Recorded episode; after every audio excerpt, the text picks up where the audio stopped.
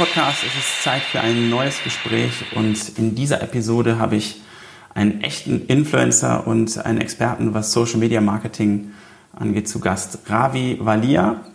Ravi habe ich kennengelernt im Rahmen einer Veranstaltung von Creative Hive hier in Düsseldorf. An dem Abend haben wir unheimlich viele Themen angerissen, so dass ich gedacht habe, Ravi muss in diesem Podcast und ich möchte endlich mal die ganzen Fragen stellen, die ich schon immer hatte, wenn es um das Thema Influencer, Influencer Marketing und generell Social Media geht. Und ja, wir haben ein Gespräch geführt über Einflüsse, über schöne Haare, über Bravo Starschnitte und, und über Negativität im Internet und warum Hate-Kommentare den eigenen Algorithmus füttern. Wir haben uns zusammengesetzt und viele Themen angesprochen, die sicherlich viele von euch interessieren. Und wir kriegen einen tiefen Einblick in das Leben eines Influencers, in das Leben eines Social Media Marketeers. Und ohne weitere Umschweife wünsche ich jetzt viel Spaß mit der Episode von Ravi Valia.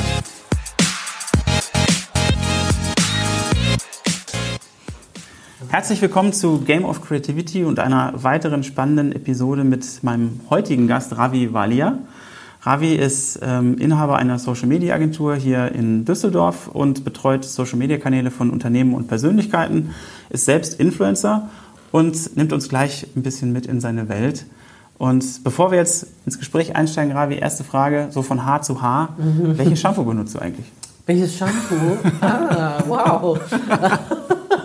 äh, ich muss ehrlicherweise sagen, ich benutze ein sehr tolles Shampoo. Äh, das ist von Glint. Äh, Glint ist eine Schweizer, wie sagt man, Haarmarke. Ähm, und die haben ein Shampoo, Du hast, ich wollte es dir eben auch sagen, du hast sehr schöne Haare, also sehr Deswegen komme ich da drauf. Ja, ja, ja, beide also hier, sehr volles, schönes Haar. Äh, das heißt Aquacool. Aquacool. Und das ist so eins, was, wenn du das auf den Haar hast, das kühlt deine Kopfhaut. Ähm, und ich liebe das. Also das kann ich dir wirklich nur empfehlen. Ich glaube, das wird dir auch sehr... Klingt ganz hervorragend. Ja, das ist wirklich toll. Das ist mein Shampoo. Ihr müsst wissen, Ravi und wer seine Stories kennt auf Instagram, der hat einfach wundervolles Haar. Und Aber du hast schöneres Haar als ich. Du hast viel volleres Haar als wir, ich. Wir streichen uns hier gerade gegenseitig das Haar. Das, das kann einfach, ja. das müsst ihr eigentlich sehen. Ja, Aber genau. Das behalten wir für uns. Ja. Also du hast dich 2016 auf Social Media Marketing spezialisiert, wenn ich das genau. richtig recherchiert habe. Und mhm. nimm uns doch mal so ein bisschen mit in deine Schuhe. Was, äh, was heißt das eigentlich, zum einen eine Social Media Agentur zu betreuen, aber auch selbst die Erfahrung als Influencer zu haben? Äh, also das heißt eigentlich, äh, eigentlich was ganz Neues, weil dieses ganze Social Media Phänomen ist ja relativ frisch, also es gibt es ja noch gar nicht so lange. 2016 war wirklich nur der Einstieg, weil da gab es noch keine professionellen Tools, also es war so, ähm, man hat das irgendwie mitbekommen oder man hat das irgendwie gehört und dann war es so, ja, machen wir mal. Also das war noch, das hatte keinen Plan, es hatte keine Strategie. Ähm, und ich habe mich eh dafür interessiert. Ich bin damit auch ehrlicherweise groß geworden. Also es ist jetzt nicht so, dass ich mich damit viel beschäftigen musste. Das war mein großes Glück. Also es ist so während meines äh, Erwachsenwerdens, sage ich jetzt mal, so entstanden. Ähm, jetzt äh, die nächste Generation oder die ganz junge Generation, die kennt natürlich gar nichts anderes. Ne? Die kennt gar nicht die Zeiten vom ISDN-Modem oder vom Flip-Handy oder so. so ne? Das kenne ich ja. teilweise sogar auch noch.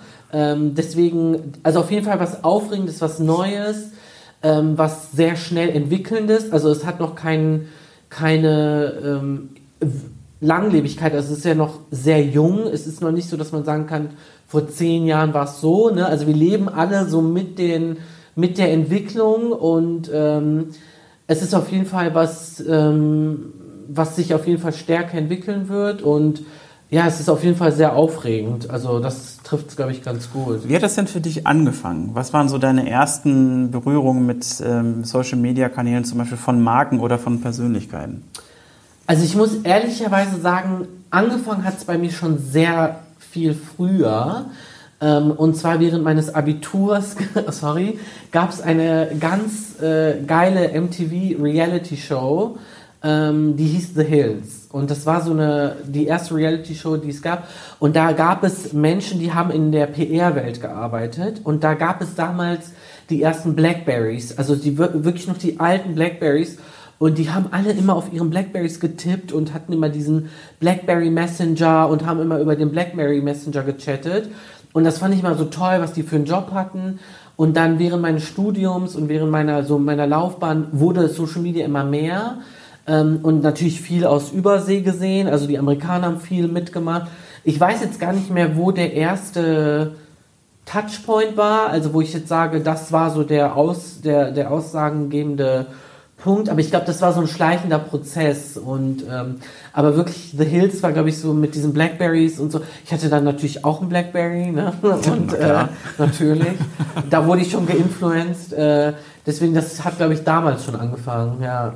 Okay, und dann hast du an welchem Punkt die Entscheidung getroffen, dass das so dein Ding ist? Wann, wann war das? Da gab es auch so einen äh, Punkt, ich war nämlich während meines Studiums in Amsterdam, also ich habe da gelebt, habe dann äh, Auslandssemester gemacht.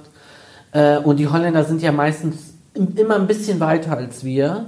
Ähm, das war dann so 2015 ähm, und da hatte die, also ich habe da bei einem Magazin Praktikum gemacht.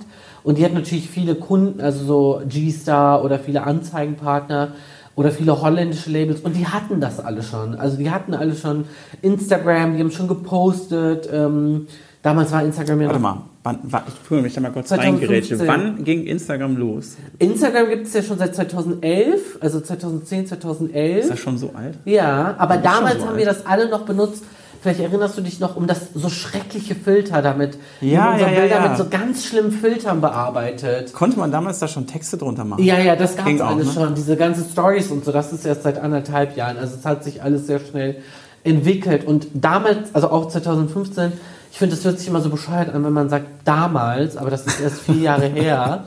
Ähm, und da bin ich wieder zurückgekommen nach dem Studium und habe hier in Düsseldorf bei einer PR-Agentur gearbeitet und habe das damals meinen Chefs erzählt und habe denen gesagt, hör mal zu, ich habe das da gesehen, ich finde das voll spannend. Und dann während meines Studiums habe ich die so ein bisschen unterstützt und dann, nachdem ich mein Studium abgeschlossen habe, haben die mich direkt übernommen und ich habe dann das ganze Social Media da geleitet, also für unsere Kunden. Äh, und so hat das Ganze eigentlich angefangen. Also Wenn wir das mal so ein bisschen aufklappen, das heißt, du hast das Social Media geleitet. Das klingt jetzt, ähm, das klingt jetzt so klein, in Anführungsstrichen, aber das ist ja so viel, wenn man das so aufklappt. Was heißt ja. das denn, das Social Media geleitet? Weil ähm, das jetzt muss man ja, also jemand, der sich damit jetzt nicht jeden Tag auseinandersetzt, wie ich zum Beispiel, der fragt sich dann ja, okay, was heißt das denn? Was machst du denn dann da? Mhm. Also wie, wie funktioniert das? Kannst du das mal ganz kurz so ein bisschen ja auseinanderfallen. Ja, also Social Media ist ja, also viele oder ich sag jetzt mal Leute, die sich damit jetzt nicht beschäftigen oder die als Endkonsument das verbrauchen, die sehen dann die Bilder und die sehen natürlich irgendwie eine Struktur, also irgendwie hat das passt das immer ganz gut, aber das ist natürlich eine Vorplanung, ne? Also man hat meistens irgendwelche Redaktionspläne, also man guckt sich bei vielen Kunden schon Monate vorher das Jahr an und plant dann dementsprechend den Content. Und was Content heißt, ist natürlich, das muss natürlich geplant werden. Man muss die Bilder schießen, man muss sie planen, man muss die Produkte haben, man muss schauen, okay, jetzt irgendwie in den nächsten drei Monaten, wenn wir jetzt in die nächsten drei Monate gucken, bald ist Weihnachten, wir planen jetzt schon die Weihnachts-, den Weihnachtscontent. Das heißt, es ist viel Planung. Ähm, das ist natürlich auch viel redaktionell, also man bereitet die Texte vor, äh, man bereitet vielleicht gewisse Zusammenarbeiten vor, also Gewinnspiele, ähm, viel Planung, viel Backoffice.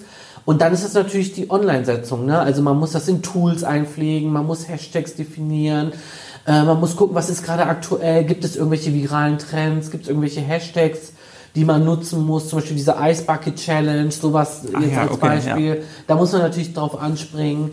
Ähm, man muss natürlich politisch auch gucken. Ne? Also man darf jetzt zum Beispiel äh, wenn jetzt irgendwie ein Hurricane äh, gerade in Miami oder in Florida abgeht, darf man natürlich jetzt keine äh, Natur, äh, also ne, irgendwas mit der Natur posten, was irgendwie äh, manche Leute irgendwie zu nahe kommt. Ähm, man muss viel gucken, was in der Welt passiert. Ähm, man muss gucken, was in der Popkultur passiert. Also es ist natürlich sehr viel Planung.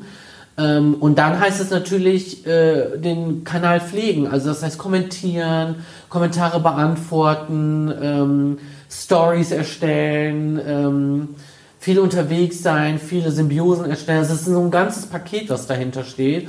Und das mache ich dann. Also das mache ich dann in Absprache natürlich mit den Kunden.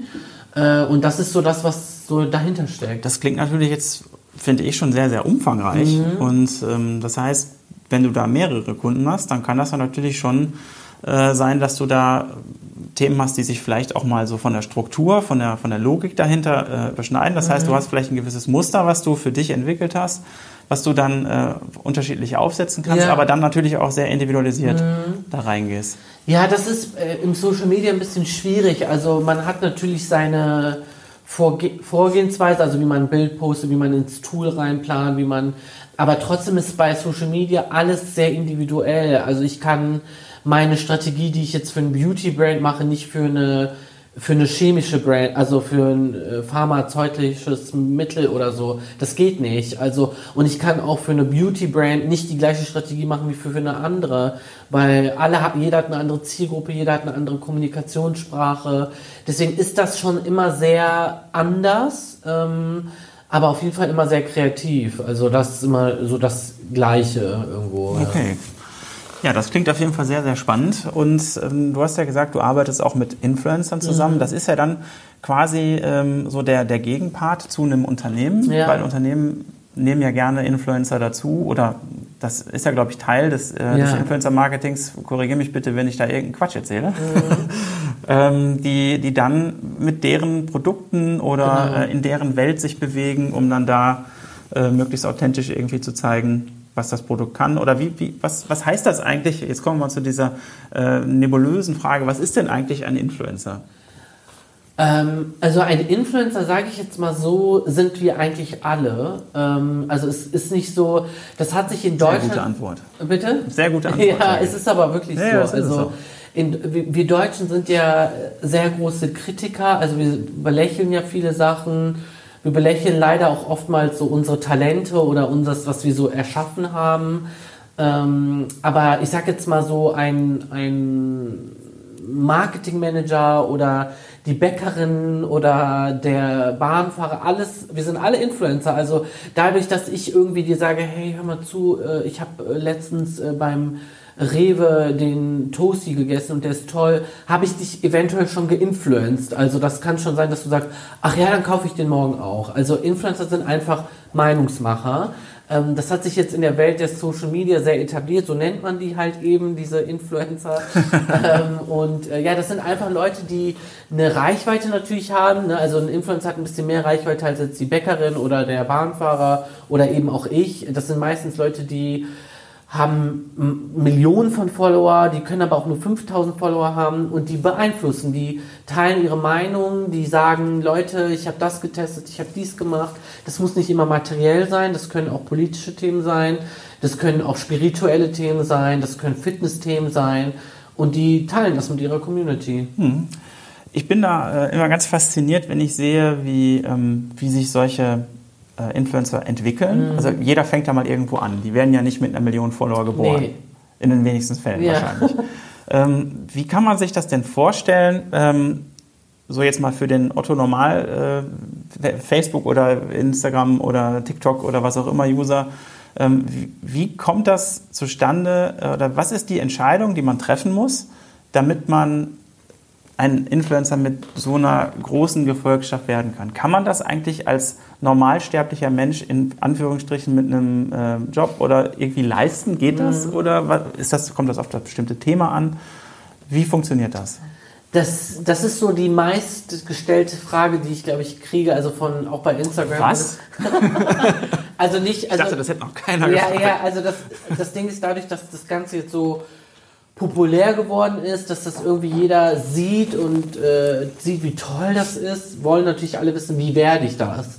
Und ich sage immer allen, ähm, das ist ganz, ganz, ganz viel Glück. Ähm, du kannst, ich sage jetzt mal, der langweiligste Mensch sein, aber wenn die Leute dich irgendwie interessant finden, ähm, wächst du. Also alle erfolgreichen Influencer, die wir in Deutschland haben, was auch vielleicht wichtig ist, die haben alle angefangen, nicht aus dem Grund erfolgreich zu werden. Ja. Also die haben alle angefangen, weil das einfach so passiert ist. Und das ist, glaube ich, so ein bisschen der. Ähm, Darauf wollte ich auch hinaus. Ja, also das ist leider, glaube ich, so der, der falsche Ansatz, den vor allem junge Leute haben, die sagen, oh, ich will auch 5 Millionen Follower und ich will auch so viel Geld verdienen. Dadurch, finde ich, verliert das Ganze auch seine Wertigkeit. Also man muss morgens aufstehen und sagen, ähm, ich mache das, weil das mir Spaß macht und weil ich irgendwie Leute inspirieren will und nicht, weil ich sage, ich will mit der nächsten Kooperation so und so viel Euro verdienen. Ähm, und alle, die wir jetzt gerade in Deutschland haben, die groß sind, die haben alle so angefangen, dass die einfach gemacht haben. Und ähm, ich glaube auch, dass das so das Erfolgsrezept oder Erfolgsgeheimnis ist. Gibt es so eine, so eine Art kritische Masse an Menschen, die, die du brauchst, um ähm, eine gewisse Reichweite überhaupt erstmal erzielen zu können? Meinst du so Hater jetzt oder? Ähm, nee, also ich versuche jetzt gerade mal herauszufinden, mhm. ob es eine, eine, Zahl an Followern in Anführungsstrichen so. geben muss, so eine kritische ah, okay. Zahl, kritische Masse, die du mhm. überschreiten musst, ah. um so eine gewisse äh, Reichweite zu ja. haben? Oder ist das, ähm, ist das gar nicht so relevant? Das ist gar nicht so relevant. Also es gibt viele, das wird ja so aufgeteilt. Also es gibt ja die Aufteilung, die wir in der Branche uns gegeben haben, Mikro, Makro und Super. Also Mikro-Influencer sind so kleinere Influencer, die sind so bis 10.000 Follower. Dann kommen die Makro, da wird immer diskutiert, viele haben andere Werte, also viele sagen ab 10 bis 400, 500.000, manche sagen aber nur bis 200.000, manche sagen bis 100.000. Also das variiert ein bisschen. Und dann gibt es so die Super-Influencer, das ist dann alles bis ins Nonstop, ne? Also ähm, und das ist egal. Also du kannst äh, sein, ein, jemand sein mit 5000 Followern, aber du hast so eine treue Community, die hinter dir steht. Ähm, du kannst aber auch jemand sein, der hat fast 100.000, aber du hast keine Community, sondern die Leute folgen dir nur, weil du schöne Bilder machst oder tollen Content kreierst. Deswegen, das kann man gar nicht so wirklich beantworten. Und ich glaube, da ist doch auch der, der große Unterschied dann in, der, in den Möglichkeiten, die du, was du damit erreichen kannst. Ne? Mhm. Ne? Weil wenn du jetzt, wie du gerade sagst, vielleicht nur schöne Bilder machst, mhm. dann inspirierst du Leute wahrscheinlich äh, und bist vielleicht für eine, für eine Kooperation mit, mit irgendwelchen Kameraherstellern oder so etwas interessant. Ja. Aber ähm, wenn du jetzt wirklich ähm, mit deiner Zielgruppe interagierst, ich glaube, dann hast du ja auch ein, eine, eine, Gefolgschaft, die, die oder eine Community, die wesentlich äh, interaktiver ist, ja. wo es dann wahrscheinlich auch für äh, Unternehmen interessant wird, Pro Definitiv. Produkte zu platzieren. Auf jeden Fall, ja. Ähm, ich glaube, ich habe in einer eurer letzten Folgen, weil der mhm. Ravi hat ja auch einen sehr interessanten Podcast, äh, die Social Media Wahrheit. Ja. Da habt ihr, glaube ich, in einer Folge darüber diskutiert, äh, dass es, wie du gerade sagtest, auch so eine Nische geben kann, wie zum Beispiel CrossFit. Genau, ja. Ähm, wo dann gar nicht so viele Follower, aber eine wesentlich aktivere genau. Community sein können, ja. weil das eben eine, eine, viel dichtere Masse Auf ist. Auf jeden Fall. Also sei es jetzt CrossFit, CrossFit ist ja auch relativ neu. Ähm, politische Influencer, ähm, Nachhaltigkeit, also weißt du, solche Themen, da ist natürlich die, der Wert, also in meiner Branche, wo ich jetzt bin, das Beauty, Fashion, Lifestyle, da sind natürlich ganz andere Maßstäbe. Ne? Also weil das so Mainstream ist, haben wir natürlich ganz andere Richtwerten. Also bei uns ist jemand groß ab 100.000 oder 200.000. Ne? Da sagt man, okay, mit der hat irgendwie eine Reichweite oder eine Community. Aber wir arbeiten natürlich auch mit kleinen Influencern zusammen. Aber ich sage jetzt mal in einer Branche, die noch sehr frisch ist, ist jemand mit 16.000 Followern schon ein Star. Also und es kommt natürlich auch auf die Länder an. Also ich muss sagen, wir in Deutschland sind schon sehr weit was das Thema angeht. Aber wenn man jetzt zum Beispiel in Richtung Südafrika oder so, ich war vor kurzem dort, äh, da ist das noch ganz neu. Also da ist jemand mit 50.000 Followern schon der Riesenstar. Ähm, äh, das kommt natürlich natürlich darauf an, wo wir uns äh, wo wir uns aufhalten, auch ganz klar. Ja, sehr ja. spannend. Ähm, was mich total interessieren würde, ist, du bist ja total viel unterwegs mhm. und du bist ja auch dann mit anderen Influencern zusammen unterwegs oder äh, ihr, es gibt ja auch solche Veranstaltungen, die dann, äh, wo dann viele Influencer hingebucht werden, natürlich um darüber zu berichten, aber äh, Kannst du uns mal mitnehmen in so einen, auf so einen Trip? Was passiert denn da? Was, was äh, macht ihr dann? Oder gerade du, wenn du jetzt ein Team zusammenstellst, was, wie kann man sich das vorstellen? Mhm. Was äh, passiert da? Weil ich glaube, das interessiert unheimlich viele Menschen. Ja. Was ist denn so ein Alltag äh, für einen Influencer, der jetzt natürlich schon ein gewisses Niveau mhm. erreicht hat, wo es darum geht, genau dafür gebucht worden zu sein? Was passiert dann? Also auf Veranstaltungen passiert Folgendes, dass irgendwie eine Brand, Brand XY lädt irgendwie Influencer ein, um natürlich das Produkt zu pushen. Mm, das packt man aber natürlich nicht in so einem äh, werblichen Rahmen, also dass man jetzt sagt, hey, komm her, film das und geh, sondern man muss natürlich so ein Rahmenprogramm erstellen. Also es ist oft mal jetzt, ich spreche jetzt also spezifisch über die Lifestyle, Fashion-Branche, äh, Beauty-Branche. Da ist das so, dass die Influencer eingeladen werden. Es gibt irgendwie leckeres Essen, es gibt leckeres Trinken, es gibt dann natürlich eine Produktplatzierung, also das Produkt ist natürlich überall zu sehen. Ähm, es gibt eventuell ein Rahmenprogramm, also dass die Influencer irgendwie was machen, irgendwas. Äh ist denn bei so einem Event mhm. sind da auch dann normale Gäste da? Nee, oder sind da nur, nur Influencer? Influencer? Genau, das ist nur für die Influencer, die das ja dann durch die Mobilgeräte mit der Community dann teilen. Ne? Das also heißt, jetzt mal überspitzt gesagt, mhm. wenn dann da das Essen serviert wird, haben alle die Handys raus und eigentlich ja. Filmen das Ganze ab. Ja, natürlich. Weil man möchte ja zeigen, ähm, und da finde ich immer ganz schwierig, weil viele Leute sagen immer so, ja, die genießen ja gar nicht den Moment. Also die sind gar nicht. Aber ist das so? viele, also Echt? es gibt ja eine große Kritik, äh, äh, deswegen wieder back to, to the haters. Es gibt natürlich viele Kritik, Kritiker, ne? hate. ja genau, Egal. die sagen, ach, die sind ja nur am Handy, die genießen das gar nicht. Das ist gar nicht so. Also dadurch, dass wir das berufliche oder die Influencer das berufliche machen, so genießen die das. Also die finden es toll, mit der Community zu teilen. Die finden es toll, weil dadurch, dass man das postet, kommt natürlich direkt was zurück. Ne? Also da sind da Leute, die sitzen dann wo überall auf der Welt verteilt oder in Deutschland verteilt und sagen, ach wie schön, danke, dass du mich mitnimmst. Ähm, deswegen, das ist immer so, wo Influencer kritisiert werden. Ähm, genau, und dann isst man was, man kriegt die Produkte vorgestellt, da sind natürlich die Inhaber der Brands da oder die Marketingchefs ähm, und dann geht das meistens auch schon relativ schnell zu Ende. Also dann kriegt man irgendwie eine Goodie-Bag oder irgendwie nochmal die Produkte geschenkt und dann, ja, das war's. Das eigentlich. klingt jetzt wie so eine kleine Veranstaltung, aber mhm. du bist ja auch, glaube ich, schon mal ein paar Tage unterwegs. Ne? Du warst ja, letztens. In Marokko. Marokko, genau. Mhm. Aber da waren wir wahrscheinlich. Äh, für eine Produktion. Also das war jetzt nicht für Ach, das war dann eine Content-Produktion. Genau, da ah, hat okay. Äh, eine Influencerin bringt jetzt ihre eigene Brand raus und die hat da produziert. Ja, aber wenn das über mehrere Tage geht, dann ist das quasi das Gleiche, aber gestreckt auf mehrere Tage. Also dann gibt es natürlich verschiedene Aktivitäten, die dann beispielsweise mit der Brand zu tun haben. Also wenn jetzt zum Beispiel, ich sag jetzt mal, eine Kosmetikbrand bringt irgendwie neues Wasser, eine wasserbasierende Pflege raus, dann gibt es vielleicht eine Bootsfahrt oder es gibt irgendwie Jetski-Fahrt. Weißt du, es gibt dann irgendwie so so eine Aktivität, wo die Influencer sich daran erinnern und sagen, ach, damals mit XY war das so toll. Also, dass irgendwie so eine emotionale Bindung aufgebaut wird. Ähm, aber an sich ist das nichts anderes als was in mehreren Stunden passiert, aber gestreckt. Okay, das heißt, du bist dann auf so einem Event, du mhm. ähm, berichtest dann live. Genau. Und äh, wie geht das dann weiter? Gibt es dann noch eine Nachbetreuung oder wirst du dann da im, in der Folge nochmal drüber berichten? Und dann gibt es da eigentlich auch Verträge oder sowas?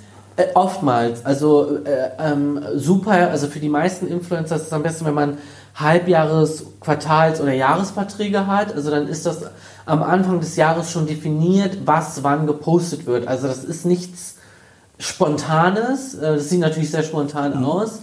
Ähm, das ist vorher vertraglich festgemacht. Das ist auch so vorher vertraglich festgemacht, dass man der Brand das zusendet, bevor man es postet. Also wenn es um Postings geht, die viel Geld kosten. Also wenn eine Brand irgendwie eine bestimmte Summe zahlt, dann will die Brand das natürlich vorher sehen. Ähm, die wollen die Story auch vorher sehen. Die Story ist dann aber so gedreht, dass die in den Tagesablauf vom Influencer passt.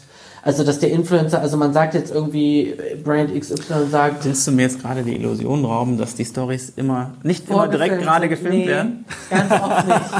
Also ganz oft nicht. Also es immer wenn es, also klar, viele Stories, die ähm, live passieren, die sind natürlich vorgedreht, aber achte mal darauf, das siehst du dann an so Kleinigkeiten, dass ein anderes Oberteil an ist oder der Background ist anders oder das Wetter ist anders. Äh, das ist so eine Brand, also wenn ich jetzt mit einer Influencerin zusammenarbeite, dann sagt die Brand, hey, wir wollen am 15. November ein Posting bei dir buchen für unsere neue Kampagne, dann dreht die das ja jetzt schon. Also die hat den Content jetzt schon gedreht, das schicke ich dem Kunden und dann wird es nur am 15. November gepostet. Aber wir machen das dann so, dass wir sagen, wo bist du denn in den Zeitraum? Nicht, dass du irgendwie auf Hawaii bist, aber dann eine Story hochlädst, wo du einen Wollpullover anhast. Also das muss, der, der Endkonsument darf das natürlich nicht merken. Ach, und das ähm, geht auch, dass man ähm, über ein Tool wie, ich sage jetzt mal eins, was ich kenne, äh, Later oder sowas, äh, later.com ist das, glaube mhm, ich. Äh, genau. da kannst du ja auch, glaube ich, mittlerweile Stories planen. Ja, aber die, die, Influencer machen das manuell. Also die laden das dann direkt über ihre Story hoch. Das geht ja auch. Also man mhm. kann ja auch Stories später hochladen. Mhm. Ähm, das heißt, die haben ja dann ihre Pläne und sehen, ach, am 15. November muss ich diese Story posten, die ich damals im August kreiert habe, so gefühlt. Äh, die wissen Krass. das dann schon. Die laden das dann dann hoch. So genau. weit im Voraus wird das geplant. Ja, ja, also, spannend. ja. Wir haben Kunden äh, für Influencer, da ist schon der, das ganze Jahr geplant.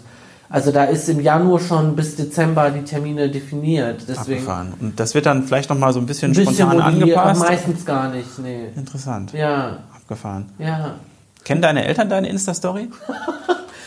Alle kennen meine Insta-Story. Also ähm, ich verstecke das ja auch nicht. Also es ist ja offen zugänglich. Deswegen, ähm, meine Eltern kennen die auch. Die finden das alles noch ein bisschen komisch. Äh, aber die, ja, die kennen es auch. Meine ganze Familie, ja. Ja, ich glaube, das ist ja auch ganz interessant, weil Ja. dann, äh, ich glaube, so manches Elternteil hat schon äh, neue Seiten äh, seines Kindes entdeckt, wenn sie bei Instagram oder sonst Ja, wo ja, ja, ja, ja, ja. Das ist für die immer noch alles sehr, sehr fremd. Ich habe jetzt mal eine ganz andere Frage. Und zwar, würdest du deiner Schwester oder deinem besten Freund raten, ähm, ihr Kleinkind als Marke im Social Web aufzubauen? Und denkst du, das ist eine tolle, tolle Startrampe für ein Kind? Oder wie denkst du darüber? Oh, das ist, das ist eine sehr interessante Frage. Ähm, also dadurch, dass ich jetzt selber kurz vor kurzem Onkel geworden bin, ähm, also ich zum Beispiel zeige meinen Neffen nicht. Ähm, äh, ich betreue eine Influencerin, die ist auch sehr groß, die zeigt ihren Sohn auch nicht. Ähm, Also es, gibt ja, es gibt ja viele, viele Leute, die machen das, oder es gibt ja so, so Zwillingspaar, so ein Zwillingspaar, die sind da total inszeniert, oder irgendeine Familie, die sich da komplett zeigen und äh, oder ähm, Leute, die mit ihren Kindern irgendwelche Lego-Sachen aufbauen oder so. Ich frage mich halt immer, naja, das kann natürlich ganz gut funktionieren, dass die Kinder dadurch schon mal eine gewisse Reichweite haben. Wenn die das cool finden, ist das ja auch eine super Startbasis. Aber was ist, wenn die das nicht cool finden? ich finde das Oder was ist denn überhaupt in zehn Jahren? Das weiß Ja, man ja, ja. alles gar nicht. Ne? Ich finde, das ist ein ganz schwieriges Thema. Also ähm, äh, das Ding ist, diese Kinder dürfen oder können ja gar nicht selber entscheiden. Die wissen ja gar nicht. Das Ding ist, man darf nicht vergessen, dass diese sozialen Medien natürlich auch ihre Schattenseiten haben. Ne? Also es ist jetzt nicht so. Ähm, ich sage jetzt mal, das berühmteste Beispiel in den letzten Jahren war einfach, dass jemand wie die Bodyguards und Security-Teams hat, jemand wie Kim Kardashian, nachdem die eine Story hochgeladen hat und gezeigt hat, wo die ist, überfallen wurde. Ne? Also das sind, das sind natürlich so Sachen, wo, wo man natürlich drüber nachdenken muss. Also man, wenn man sich denkt, hallo, wenn sowas Kim Kardashian passieren kann, eine der berühmtesten Frauen der Welt, dann kann mir das natürlich erst recht passieren man nimmt die Leute sich nat natürlich in, in, in die eigenen vier Wände. Ne? Also die Leute sind nicht, es gibt eine Influencerin, die filmt, also die ist sehr groß, die filmt, wo sie, also die Umrisse ihrer Wohnung oder die Umrisse ihres Wohnhauses und am nächsten Tag stehen da Leute vor der Haustür, weil die ein Selfie machen wollen. Ne? Also es ist natürlich, und dann mit Kindern ist das natürlich nochmal eine ganz andere Generation. Also ich sage persönlich, das muss jeder für sich entscheiden. Ähm, das äh, ist eine Entscheidung, die ich auch niemanden abnehmen möchte oder sagen will, das ist aber jetzt falsch und das ist jetzt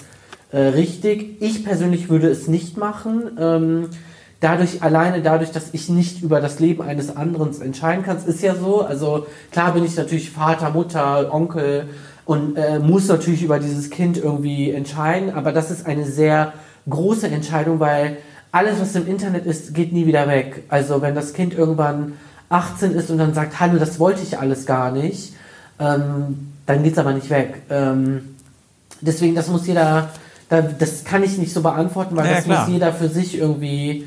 Ich finde das sehr kritisch. Also ich, ich fühle mich nicht wohl dabei, meinen Neffen zu zeigen, weil natürlich kriegt man auch blöde Nachrichten und ähm, das möchte ich dem gar nicht, den will ich dem gar nicht ausliefern sozusagen.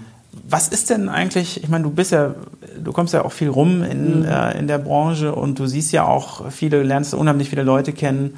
Da waren ja bestimmt schon mal äh, Minderjährige dabei, die Mhm. da äh, in, entweder inszeniert worden sind oder selber vielleicht auch da schon aktiv sind. Hast du schon mal mit, so- mit so einem Kind darüber gesprochen?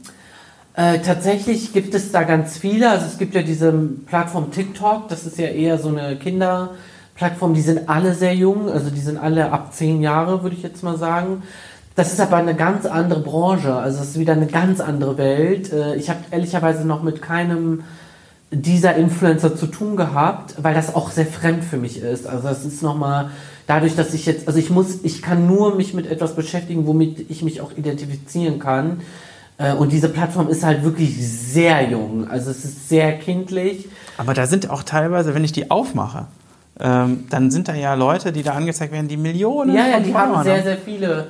Dadurch, dass die nächste Generation oder die noch danach die Generation, die damit aufgewachsen sind, die sind ja schon mit 8, 9, 10 Jahren auf TikTok beispielsweise. Instagram ist ja legal erst ab 12, ähm, TikTok nicht. Äh, deswegen äh, sind die ganzen Kiddies in der Schule natürlich und folgen denen. Die haben teilweise Millionen Follower.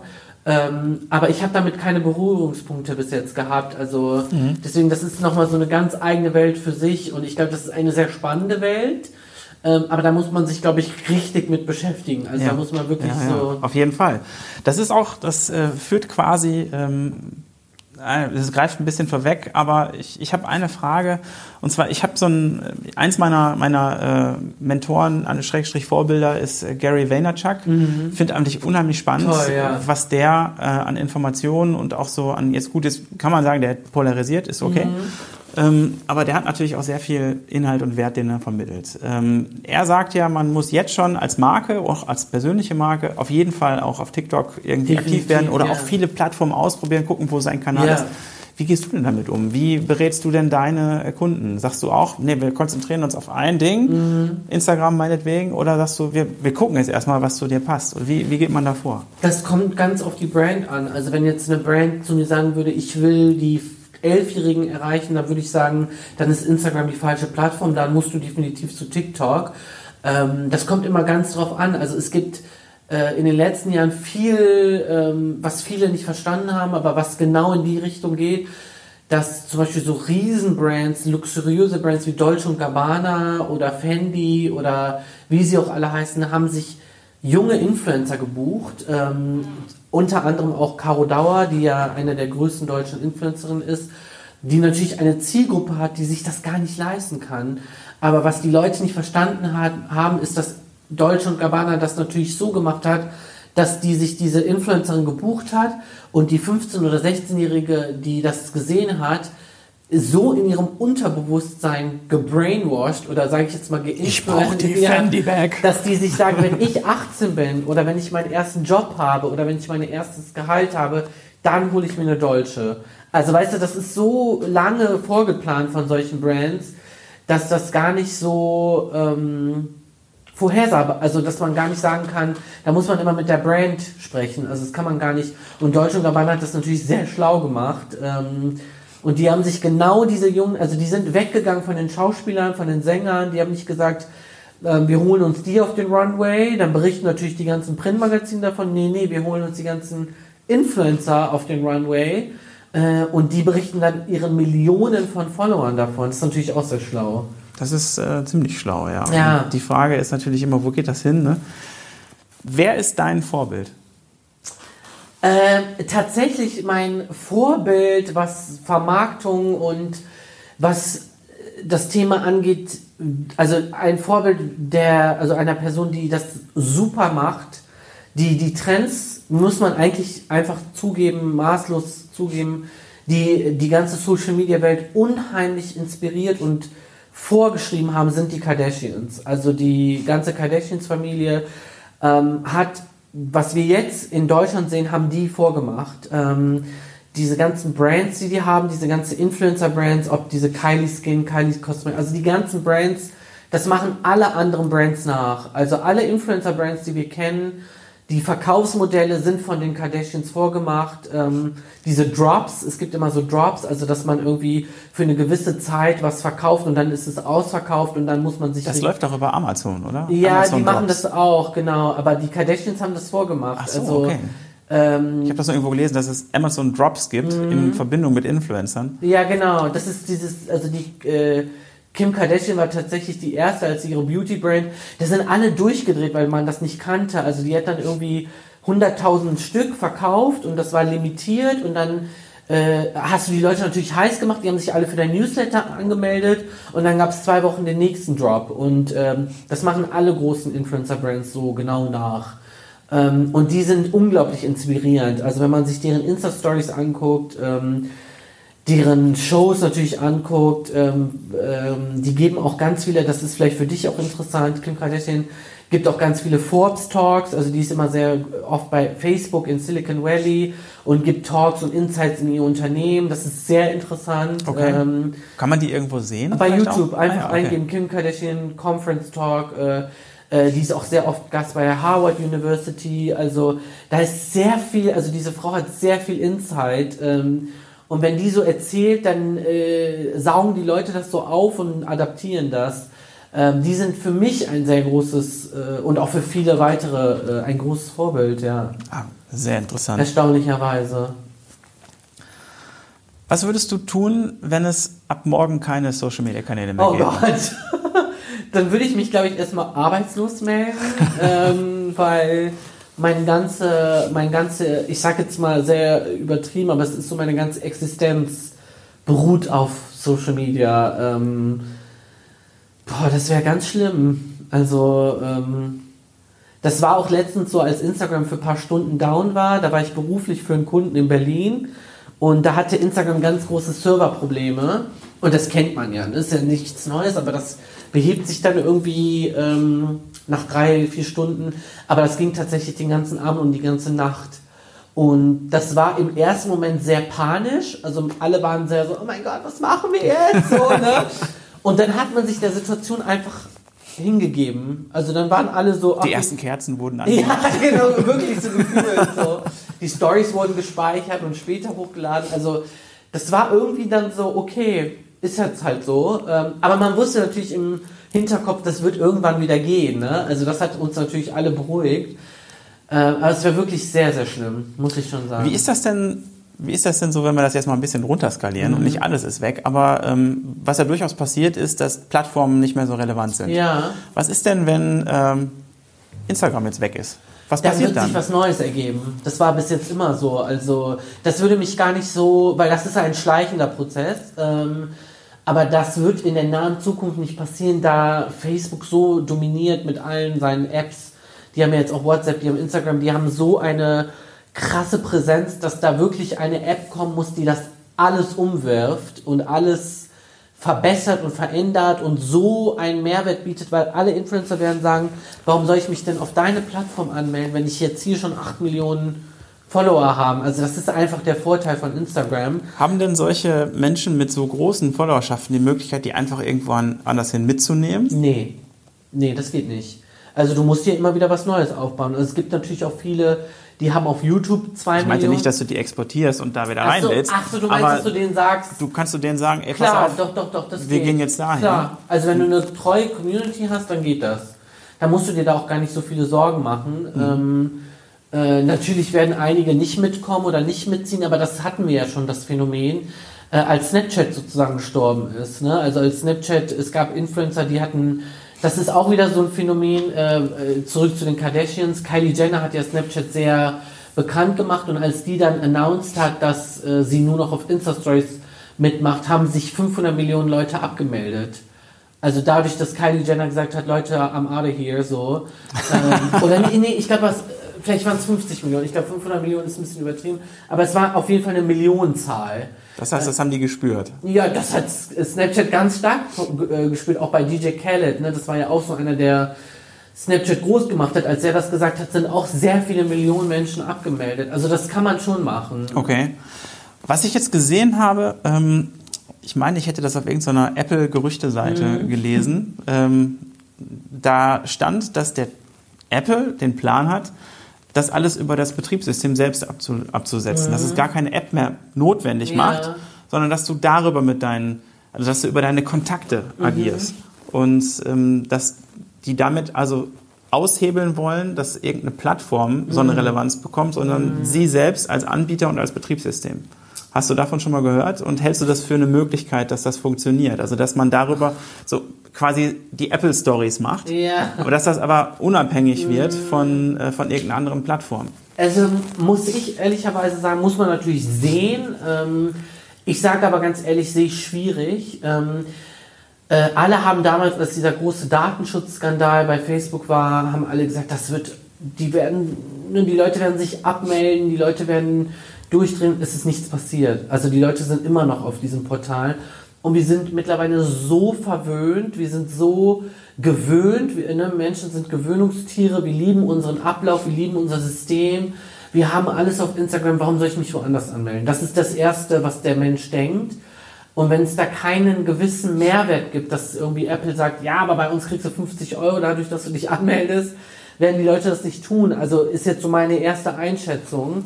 Ähm, aber das muss man immer individuell sehen. Also es kann natürlich sein, dass Apple jetzt um die Ecke kommt und wir alle sagen, oh mein Gott, danke Apple für diese Evolution. Endlich. Ja, ja, aber es gab viele Versuche schon in den letzten Jahren und es hat alles nicht geklappt. Deswegen. Ja, wir sehen das ja in ein paar Tagen, wenn die neue Präsentation kommt. Ja, genau. Kommt, Wer weiß, was, was passiert. Ja. Vielleicht hauen die uns alle aus den Socken. Ja. Ähm, was würdest du einem aufstrebenden jungen Influencer raten? Was sind so deine fünf wichtigsten Tipps, wenn man das werden möchte? Mhm. Meine Tipps sind immer am Ball bleiben. Also man muss wirklich sehr aktiv sein. Ähm, Instagram sagt, also es gibt ja so Vorgaben, sagt zwei Postings am Tag, also Bildbeiträge, äh, Stories. Ähm, man muss guten Content kreieren. Also du darfst wirklich kein langweiliges Bild jetzt von Sonnenuntergang posten. Du musst wirklich Content bieten. Dadurch, dass so viele Bilder pro Sekunde gepostet werden, muss deins natürlich hervorstechen. Es muss äh, sich äh, absetzen. Ähm, man muss seine Nische finden, würde ich sagen. Also mach nicht das, was alle anderen machen. Mach was Besonderes, mach was Spannendes. Tu dich mit anderen zusammen. Also ne, Netzwerk ist immer noch das A und O. Wenn du von anderen Influencern gepostet würdest, wirst, gesehen wirst, ist das natürlich immer noch kostenlose Promo. Und du musst Spaß haben. Das ist immer noch so der, der wichtigste Tipp. Okay, also authentisch sein und ähm, sich über den Content Gedanken ja. machen, ganz klar. Ähm, wie ist das denn, wenn jetzt jemand so aus sich heraus eine Motivation hat, ist das, glaube ich, die beste genau, Möglichkeit genau, so ja. als Startbasis. Aber wenn jetzt jemand sagt, naja, ich möchte jetzt für, keine Ahnung, ich möchte meine eigene Marke erschaffen, ich möchte, ich möchte als Personal Brand mich etablieren, ähm, wie fängt man da an? Also das ist äh, für viele ja auch so der Wunsch, aber mhm. sie wissen gar nicht wie. Spricht man da am besten mit jemandem wie dir, der dann sagt, wir können uns mal zusammensetzen und eine Strategie entwickeln, mhm. wie, wie du das machst? Oder sollte man die einfach von alleine rennen lassen? Weil ich glaube, das ist natürlich für viele auch einfach so ein Buch mit sieben Siegeln. Mhm. Äh, man hat so ungefähr ein Gefühl dafür. Und dann kommt ja auch noch so diese äh, diese, diese, diese vielen Möglichkeiten, die es da gibt, mhm. äh, auch gerade bei Instagram, du hast mal äh, das normale Bild, das normale Video, mhm. dann hast du da ähm, die Story mhm. und dann hast du auch noch Instagram TV. Mhm. Ja, was denn jetzt? Am besten alles ähm, und sofort. Äh, nee, aber das ist, das ist so eine Sache, äh, wo so ein Keyword, was ich immer allen Kunden sage, wenn die was sagen, ich will das aufbauen, ist Emotionalität. Also keiner wird dir was abkaufen oder was kaufen, wenn du nichts Emotionales hast. Und das kannst du entweder mit deinem Gesicht sein, ähm, das kannst du mit deiner Story sein, das kannst du mit deinem mit deiner Philosophie sein. Also du musst irgendwas bieten den Leuten, dass die sagen, das hole ich jetzt oder das interessiert mich jetzt. Das kann eine Brand natürlich durch eine tolle Storyline erzählen. Also wir sind nachhaltig, wir sind, wir, ne, we save the planet, wir pflanzen einen Baum an. Viva Con Aqua als Beispiel. Wen ich auch ganz toll finde, ähm, den kennst du vielleicht auch, den Oscar, der ist auch hier aus Düsseldorf. Der macht das ganz toll. Ja. Der ähm, der erzählt eine Geschichte, der, äh, der, der erzählt, warum dieser Duft, warum, müsst ihr euch auf jeden Fall mal auf Instagram angucken, Oscar Deutschland. Ich glaube, der wird das auch sehr gut machen. Also ich glaube, dass wenn der, also der ist ja jetzt erst in den Startbahn. Genau, wir haben auch zusammen äh, an dem Abend, wo wir uns kennengelernt gesessen, haben, am, äh, haben wir auf jeden Fall gesprochen. Aha. Ich weiß nicht, am Tisch gesessen, vielleicht kurz. Oh. Ähm, der, äh, der hat mir auch damals ähm, so ein bisschen erzählt, wie er, wie er damit angefangen hat und ähm, was, er, was er vorhat. Und ja, ganz interessanter Typ. Total. Werden wir auf jeden Fall verlinken. Ja, genau. Also das, das ist so einer, der, der erzählt was. Also der erzählt, dass jede, jedes Packaging hat eine Story, ähm, jedes ähm, Produkt hat eine Story. Ähm, das bringt dir was, weil, also das ist natürlich ganz wichtig, weil ich als Endkonsument sage, Endkonsument sag, warum? Ne, das ja. ist immer die erste Frage. Was soll ich mit deinem Kram? Ja, genau, warum so? Und wenn du das gut beantworten kannst, und das kann er zum Beispiel oder viele andere Brands auch, dann sagt der Endkonsument, okay, und das brauchst du. Und äh, da kannst du von Null anfangen und da muss man natürlich vereinzelt schauen, welche Plattform, welche Richtung, aber ja, ja okay. Ähm, du hast gesagt, du bist, du bist ja damit äh, aufgewachsen. Mhm. Ähm, ich hatte mir eine, eine, Frage überlegt, wo ständest du heute, wenn du mit einem Smartphone und äh, allen aktuellen Social-Media-Möglichkeiten aufgewachsen wärst?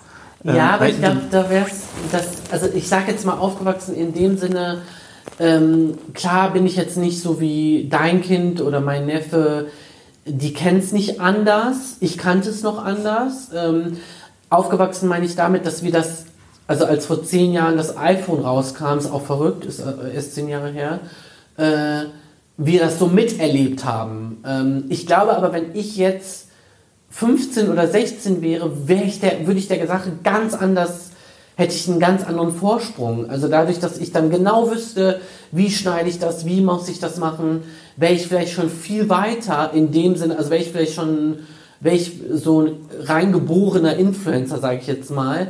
Wir mussten natürlich noch viel mehr probieren. Wir hatten äh, nicht jetzt die Möglichkeit, dass wir gesagt haben, mal gucken, sondern wir mussten gucken, äh, okay, da müssen wir, das müssen wir uns jetzt wirklich überlegen und wenn es scheiße läuft, dann ist echt blöd die Kinder, sage ich jetzt mal, ja, die, die unsere Kinder, ne? ich sage jetzt mal, die junge Leute, die jungen Leute, die haben schon ein paar Try and Errors gesehen. Ähm, und das ist, glaube ich, das andere. Und man, man erkennt das ja ganz klar. Also ich, ich bin ja wahrscheinlich viel, viel älter als du. äh, äh, auf jeden Fall es gibt ja ganz viele Leute, die, die haben einfach unglaubliche Berührungsängste damit. Mhm. Und ähm, du, du kannst den Leuten ja sonst was erzählen, äh, dass, dass das Unternehmen auf Facebook sein sollte oder dass sie vielleicht selber. Und dann haben die ja so ganz äh, rudimentäre Gehversuche da auf Instagram mhm. gestartet, denken, oh, guck, da keiner, gehe ich weg. Und ähm, Leute, die oder Kinder, die da jetzt mit aufwachsen, ich sage jetzt mal Jugendliche, die, ähm, die jetzt genau mit diesen Themen sich beschäftigen, die haben ja überhaupt gar keine Berührungsängste nee, mehr davor. Das ist das. Und wo kommt das eigentlich her, dass die da so, so frei mit umgehen können? Weil ich glaube, das ist unter anderem ein Schlüssel, um sich da überhaupt erstmal entfalten mhm. zu können, so diese Scheu zu verlieren, aber auch gleichzeitig natürlich das Bewusstsein irgendwie zu entwickeln, dass man da in Anführungsstrichen jetzt mal keinen Scheiß postet, mhm. ne, der mhm. irgendwie negativ auf einen zurückfällen kann oder der irgendwann mal peinlich ist oder, oder denken die da gar nicht drüber nach, weil man sagt ja, Instagram Story ist nach 24 Stunden weg, ja jeder weiß, dass er einen Screenshot machen kann mhm. oder irgendwie den, den Screen aufnehmen kann. Ja. Ich glaube, dass die halt total davon umgeben sind. Ne? Also das Ding ist, dass die, die sind auf die Welt gekommen. Das erste, was die sehen, ist die Mama mit dem Handy. Ähm, dann sehen die, das ist auch so lustig, mein Neffe macht zum Beispiel, wenn der das Handy sieht, macht er so mit dem Finger, ne? Der wischt so. Das heißt, die, die, die, die sind ja davon umgeben, die können das, die können dem gar nicht flüchten.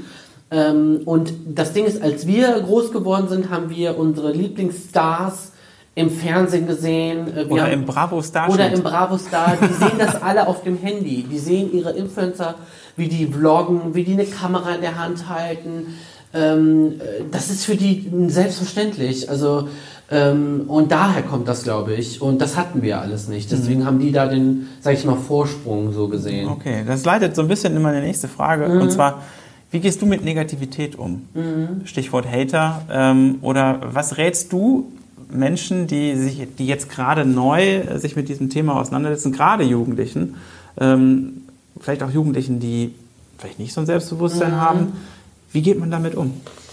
Also ich muss ehrlich sagen, ich hatte schon, egal auch jetzt in der Schulzeit oder so, ich hatte schon immer ein dickes Fell. Also mich berührt das überhaupt gar. Also ich finde, ich liebe Hate-Kommentare. Äh, ich, das bringt immer, also ich sage immer, das unterstützt meinen Algorithmus, weil dadurch, wenn, wenn da eine, Dis eine hitzige Diskussion entsteht, dann fördert das Instagram natürlich, weil er sieht, oh, da passiert irgendwas. Da wird mein Beitrag halt mehr gesehen. Deswegen ähm, aber ich kann natürlich verstehen, wenn jetzt, also ich finde das auch sehr lustig. Also äh, Gehst du denn darauf ein oder nee, ignorierst du das? Nee, ich ignoriere das einfach komplett. Also wenn da jemand anderes irgendwie für mich reagieren möchte, dann sage ich immer, tu das sehr gerne, aber ich persönlich antworte darauf nicht. Natürlich, wenn es konstruktiv ist, also wenn irgendjemand sagt, du hör mal, das hätte ich vielleicht so, dann natürlich, aber wenn da mich irgendjemand als so und so beleidigt, dann bin ich so, okay, das ist verschwendete Energie. Ähm, ich sage immer jungen Leuten oder wenn jetzt irgendjemand damit anfängt, ähm, da, da, man muss sich einfach nur vorstellen, da sitzt irgendjemand hinter einem Bildschirm, der kennt dich gar nicht, der fühlt sich anonym, der fühlt sich sicher und der würde dir das sowas nie ins Gesicht sagen. Ähm, und wenn es dich im Leben nicht weiterbringt, dann musst du es einfach ausschalten. Also ganz einfach. Mhm. Und so gehe ich damit um. Okay. Weil ich glaube, das ist für viele ähm, gerade ja, jüngere Menschen äh, schon noch ein großes Thema. Auf jeden Fall. Denn ich sehe das bei meinem Neffen, der mhm. ist vielleicht 13 mhm. oder wird jetzt 13. Und ähm, der entdeckt gerade auch so für sich die ein oder andere Plattform. Mhm. Und ich sehe schon, ähm, dass da der ein oder andere, sagen wir mal, etwas unqualifizierte Kommentar mhm. kommt. Und äh, man dann so denkt, hm, kommt er jetzt in so eine Rechtfertigungsschiene oder wie geht er jetzt damit um? Mhm. Und ähm, glücklicherweise ist das da noch alles ganz cool. Aber das kann ja auch mal so ein bisschen abdriften. Und gerade wenn sich da so, wie das früher auf dem Schulhof war, ja, mhm. drückst du mal einen in die Ecke. Äh, und das kann leider auch passieren, ja. Das kann natürlich da ganz schön schnell, ganz schön mhm. andere Dimensionen annehmen. Ja. Wie sollte man da ähm, Jugendlichen heute vielleicht auch gerade als Eltern begegnen und denen sagen, pass mal auf, ähm, so kannst du vielleicht damit am besten mhm. umgehen. Gibt es da irgendeinen Rat, den du hast? Ähm, also ich finde immer, ich finde für unter 16-Jährige diese Plattform eh immer sehr tricky. Ähm, dadurch, dass so viel passiert, dass man so viel sieht, äh, dass so junge Köpfe, sage ich jetzt mal, das vielleicht auch gar nicht differenzieren können, ähm, finde ich, ist das ganz wichtig, dass die Eltern da ein ganz großes Auge drauf haben. Wenn die ihren jungen Kindern schon erlauben, auf Instagram unterwegs zu sein. Ähm, und ich sage jetzt mal, ab irgendeinem Punkt kann man die auch nicht mehr dran hindern. Ähm, ja, man muss denen das beibringen. Also man muss denen sagen, Leute, das ist ein, das sind irgendwelche, ne, man muss denen das genau unter mhm. dem Aspekt sagen, das hat nichts mit dir zu tun, das ist irgendjemand, der unzufrieden mit, also ne, man muss denen das wirklich erklären, man muss viel mit denen sprechen. Äh, man muss sagen, äh, das ist immer noch nicht die reale Welt. Das ist nicht, wie wir jetzt hier sitzen, wo wir uns ne, sehen können äh, oder richtig so. Oder auch durch die Haare fahren. Oder durch die Haare fahren können. Ne? Das geht da alles noch nicht. Deswegen, ähm, das muss man denen erklären. Also da, da bin ich immer, da sage ich immer auch, das ist eine große Verantwortung der Vorgesetzten, der Eltern. Also man kann nicht einfach sein Kind da hinsetzen am iPad und sagen, mach mal sondern man muss sagen, man muss ihm, ihm erklären, das ist das, das ist das, das kann dadurch passieren, das sind, ne, also das ist ganz wichtig, finde ich. Mhm. Wofür soll man sich an dich erinnern? Oh, wow. ähm, ich glaube, mir ist immer sehr wichtig, dass die Leute wissen, dass das Ganze oder dass es sehr, für mich sehr professionell ist, also dass die Leute wissen, dass ich professionell arbeite. Ähm, und dass ich nur Sachen mache, die Inhalt haben. Also dass da nicht irgendwie sowas dahingerotztes ist, sondern dass das irgendwie Substanz und äh, Mehrwert hat. Also dass man irgendwie sagt, okay, wenn Ravi irgendwie was macht, dann hat das irgendwie Mehrwert, da ist Qualität hinter. Das ist mir, wenn, wenn die Leute daran denken und mich in Verbindung bringen, dann ist das, glaube ich, alles, was ich erreichen möchte. Sehr schön. So, ich würde jetzt mit dir gerne noch so ein paar schnelle Fragen Antworten okay. machen. Ich hau einfach ein paar Fragen raus und mhm. du sagst das, was dir dazu einfällt. Okay. Wenn du eine riesige Plakatwand mit einem beliebigen Inhalt beschreiben dürftest, was wäre das und warum? ich würde da drauf schreiben, buchen Sie jetzt Influencer-Marketing. und dann mache ich eine Telefonnummer darunter. okay. Was ist dein schönstes und dein hässlichstes Möbelstück in deiner Wohnung? Ähm, mein schönstes Möbelstück ist, glaube ich, mein Bett. okay. Und mein hässlichstes Möbelstück, das geht aber ganz weit weg, das äh, ent, äh, Natürlich. Ne, ist mein Flurschrank. Der ist nämlich fast kaputt. Aha. Und das ist so ein Möbelstück, wo man sagt, der kommt bald weg. Deswegen. Wir sprechen dann. Wieder. Ja, genau. Äh, wozu kannst du heute leichter Nein sagen als vielleicht noch vor ein paar Jahren? Zu ganz vielen Möglichkeiten, sage ich jetzt mal, zu ganz vielen Personen, zu ganz viel Shishi, was gar nicht Shishi ist. Also ich habe mittlerweile ein ganz gutes Menschenverständnis, toi toi toi, auch ein Standing, wo ich vielen Sachen Nein sagen kann und eher mich dann auf Sachen konzentrieren, die mich weiterbringen. Mhm. Ähm, wer oder was inspiriert dich und von welchen drei Menschen oder Quellen hast du im letzten Jahr am meisten gelernt? Ähm, in meinem echten Leben, sage ich jetzt mal, Also eine große Inspirationsquelle war tatsächlich eine meiner Kunden, Barbara Becker, also mit der ich zusammenarbeite. Einfach so ihre Arbeitsmentalität, ihre Lebensqualität. Äh, da schaue ich mir sehr viel von ab. Ähm, äh, sehr vieles, was ich heute mache, habe ich von ihr. Ähm, wer noch meine Eltern? Äh, meine Eltern sind vor 40 Jahren nach Deutschland gekommen, äh, haben sich alles erarbeitet, was sie heute haben. Äh, dadurch habe ich auch so meine Arbeitermentalität, sage ich jetzt mal.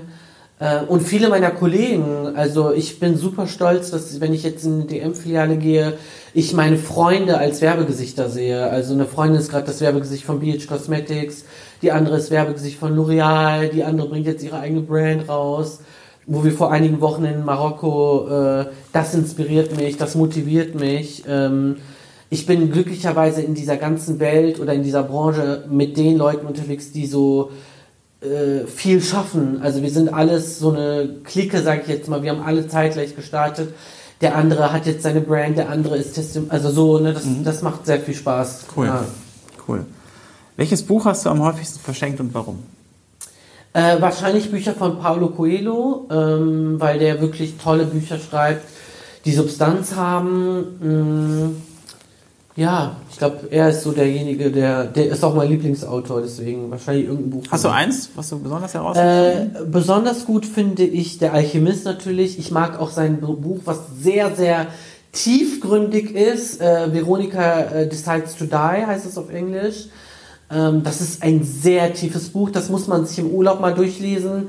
Äh, das ist keine Abendlektüre. Ähm, das ist ein sehr tief philosophisches Buch und äh, das öffnet sein, äh, einem Menschen die Augen nochmal ganz anders. Ja. Okay. Gibt es auch einen Film von. Steht jetzt auf meiner Liste. Ja, auf jeden Fall. Was ist eine deiner gerne auch skurrilen Eigenheiten, auf die du nicht mehr verzichten möchtest? Mein Starbucks-Kaffee. ich wusste, dass der nochmal kommt in diesem Gespräch. Ich weiß nicht, ob das skurril ist, aber das ist mittlerweile zu so einem Running Gag geworden, weil ich filme immer meine Starbucks-Bestellungen. Äh, ich wohne neben dem, in der Nähe des einzigen Starbucks-Drive-Thrus in Deutschland. Ähm, und, und, du hältst den, glaube ich, auch am Leben, ne? Ich glaube auch. Und ähm, das ist so ganz skurril. Ja. Kennen die dich eigentlich? Ja, die kennen mich alle. Immer wenn ich mit meinem Wagen schon da anfange, beenden die ja oftmals meine Bestellung. also für alle, die das noch nicht drauf. gesehen haben sollten, äh, wir werden ja auf jeden Fall Ravis Kanäle verlinken. ja, genau. Jeden Morgen in der Insta-Story von Ravi seht Sieht ihr, wie das? er seinen Kaffee bestellt. Ja. Wie, was war das nochmal? Eine? Ein, ein Grande Kaffee Macchiato? Nee, fast. Ein Grande Karamell Macchiato. Ja, in laktosefreier Milch und extra Scholl. Alles klar. Ich finde das immer großartig, wenn man dann den Moment sieht, wo du die Bestellung abgegeben hast und du guckst, ob die es gecheckt hat. Ja, genau. Das ist so mein Highlight am Morgen. Ja. Großartig. Was sind deine drei Lieblings-Apps auf deinem Smartphone? Instagram, natürlich. Überraschung. Ähm, dann eine App, die ich wirklich jedem Influencer-Manager empfehlen kann, die heißt Timetree. Äh, damit kann man alle seine Kooperationen planen. Das hat mein Leben wirklich verändert. Ähm, welche App mag ich noch gerne? YouTube. Du kannst auch mehr als drei nehmen. Ja, Wir haben ja heute YouTube, einen Sonderfall hier. YouTube, Spotify, ähm, welche noch? Welche? Dann liebe ich eine App, die heißt Asana. Kennst du die? Also, ist so eine Yoga-App. Nee, nee. Asana, Asana Rebel heißt die? Nee, Asana ist so ein Management-Tool-App. Also damit kann ich da meine. auf dem Holzweg. Ja, damit kann ich so meinem Team so Aufgaben delegieren und dann äh, gibt es so äh, erledigen bis zum und dann kann man da drunter schreiben und sagen, hey, ich habe da eine Frage und so. Das ist eine tolle App, Asana. Also ein Produktivitätstool genau. oder auch um das Team so ein bisschen zu managen. ah, ja. alles klar, ja. ja. Da wirst du mir sicherlich äh, gleich nochmal kurz die, die, die Daten nennen, dann ja. werde ich das als Links, Link aufnehmen, weil das ist ja vielleicht für den einen oder anderen spannend. Tolle App. Was war die beste oder lohnenswerteste Investition an Geld, Zeit, Kraft oder anderem für dich? Uh, also die beste Investition war wahrscheinlich mein Handy, weil dadurch das Ganze sich so entwickelt hat. Äh, ich kaufe immer auch direkt am ersten Tag die neuesten iPhones, weil das ist ja so mein Kapital. Ähm, ja, und äh, dadurch entstehen dann so alle anderen Sachen. Also in zwei Wochen höchstwahrscheinlich dann eine neue Story. In der Story mit neuer Qualität. Ja, genau. 3D Ultra 4K Kamera. Augmented Reality. Okay. Was tust du, wenn deine Konzentration nachlässt oder dir alles zu viel wird? Welche Fragen stellst du dir dann? Äh, ich tue da eigentlich das, dass ich in die Natur gehe. Also ganz einfach. Also back to the roots, sage ich jetzt mal. Es gibt einen Spot äh, in Düsseldorf, den teile ich jetzt natürlich nicht. Das ist mein Geheimspot. Ähm, aber da bin ich aufgewachsen. Äh, das ist so mein Lieblingsörtchen auf der Erde und das ist sehr naturbelassen. Und da fahre ich dann hin und dann verbringe ich da entweder eine Stunde oder wenn es auch mehr sein muss, mehr. Und dann orientiert, also sortiert man sich meistens. Cool. Meditierst du? Ja. Da wollte ich eben auch sagen, gibt es eine sehr gute App, die heißt Headspace. Ja, die kenne ich auch. Genau. Die benutze ich auch ganz gerne. Ja. Und, äh, Dadurch habe ich meine, tatsächlich, ehrlicherweise, meine Flugangst losgeworden durch die App. Ach was? Ja, weil die haben eine Flugangst, Anti-Flugangst. Yoga-Übung, also Meditationsübung und dadurch habe ich das geschafft. Cool. Ja. Ja, ganz interessant, weil da äh, ist auch ein guter Freund von mir ja ganz tief im Thema. Cockpit Buddy, auch ein, äh, an der Stelle nochmal ein kleiner Shoutout zu ihm. Der hat auch einen ganz tollen Podcast, äh, Cockpit Buddy, wo er äh, das Thema Flugangst auch häufig Ach, thematisiert. Toll. Einblick als selbst Pilot. Oh, da muss ich Und, auf jeden Fall rein. Ähm, kann ich dir auf jeden Fall auch mal empfehlen. Ja. Und der hat auch einen ganz tollen Flugangst-Kurs, Online-Kurs jetzt. Und gestaltet. erzählt er auch so von seinem Arbeitsalter? Absolut. Ach toll, das muss Total spannende äh, cool, Geschichten rund ums Fliegen, alles, Ach, was am Flughafen passiert. Ach, geil. Ich liebe sowas. Cool. Der klärt auch alles auf, was überhaupt irgendwie im und am Flugzeug passiert. Ach, Super. Ganz interessant. Ja, cool, Ravi. Total spannende Einblicke. Vielen Dank. Und, Danke dir. Äh, ich habe noch so zum, zum Ende noch mal so zwei kleine Fragen. Woran mhm. arbeitest du gerade? Worauf dürfen wir uns freuen? Was passiert denn so in nächster Zeit bei dir? Das spannendste Projekt, glaube ich, so ist gerade unser eigener Blogger-Flohmarkt. Ähm, das hört sich immer so ein bisschen so, mm, äh, aber das ist immer sehr verrückt. Also das da ist doch auch was für deinen Schuhschrank vielleicht. Gute Idee. Ach, Flurschrank. Ja, genau, Flurschrank. ähm, da verkaufen sehr große, also wir haben jetzt sehr große Influencer dabei, äh, in einer Location, also da gibt es dann Catering, Styling, Musik, äh, Sponsoren vor Ort. Das ist immer sehr, sehr aufregend. Die verkaufen dann tatsächlich einfach nur ihre Klamotten. Ähm, und da planen wir gerade die erste Edition Ende Oktober in Dortmund. Ähm, und sonst passieren immer sehr viele so spannende Kampagnen, die jetzt gerade so parallel laufen. Aber das ist jetzt wirklich so, was so jetzt bald kommt, was sehr spannend ist. Cool. Ja. Gibt es etwas, was meine Hörer für dich tun können? Was deine Hörer für mich tun können, ähm, ist einfach diesem Thema mehr Offenheit und äh, äh, ich sag jetzt mal sehr übertrieben Verständnis zu schenken äh, und sich damit vielleicht durch das Zuhören dieser Folge zu öffnen. Cool. Ja. Und ähm, wir haben ja schon darüber gesprochen, also du hast ja auch einen eigenen Podcast, genau. da sollte auch jeder mal reinhören. Worüber ja. sprecht ihr da genau?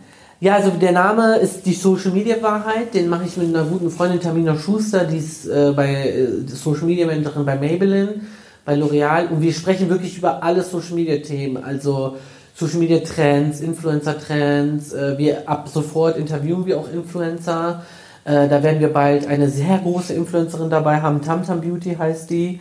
Ähm, ähm, ja, also alles. Warst du nicht mit der auch in Marokko? Marokko, genau. Ist auch eine gute Freundin, deswegen, ne? Man schlägt jetzt zwei Fliegen mit einer Klatsche. Ja, aber ist doch wunderbar. Ja, cool. Das ist so unser Thema. Das heißt, da wird man auch mal so ein bisschen mehr Insights, ein, äh, Insights noch in so ein Influencer-Leben bekommen. Ja. Und ja, cool. Und ja. ja, wo kann man, wie kann man dich am besten erreichen? Am besten tatsächlich über Instagram. Äh, also wenn es berufliche Sachen sind per Mail. Ich bekomme immer sehr viele Anfragen über Instagram, aber das geht total unter. Ähm, also wenn es irgendwie was Berufliches ist, das steht aber auch alles auf meiner Instagram-Seite. Da ist auch meine Webseite verlinkt. Also das ist so die erste. Werden wir alles verlinken. Und wo, ja. wo kann man dich treffen? Ein Meet and Greet meinst du? Ja, so eine, Audi so eine Audienz. also wenn man sich morgens mal da in die Schlange stellt, da kann ja eigentlich äh, nichts passieren. Genau, einfach zum Starbucks kommen, da bin ich dann. Sehr, sehr cool. Ravi, ganz, ganz lieben Dank für danke deine dir. Zeit und für das tolle. Gespräch. Ja, cool, danke.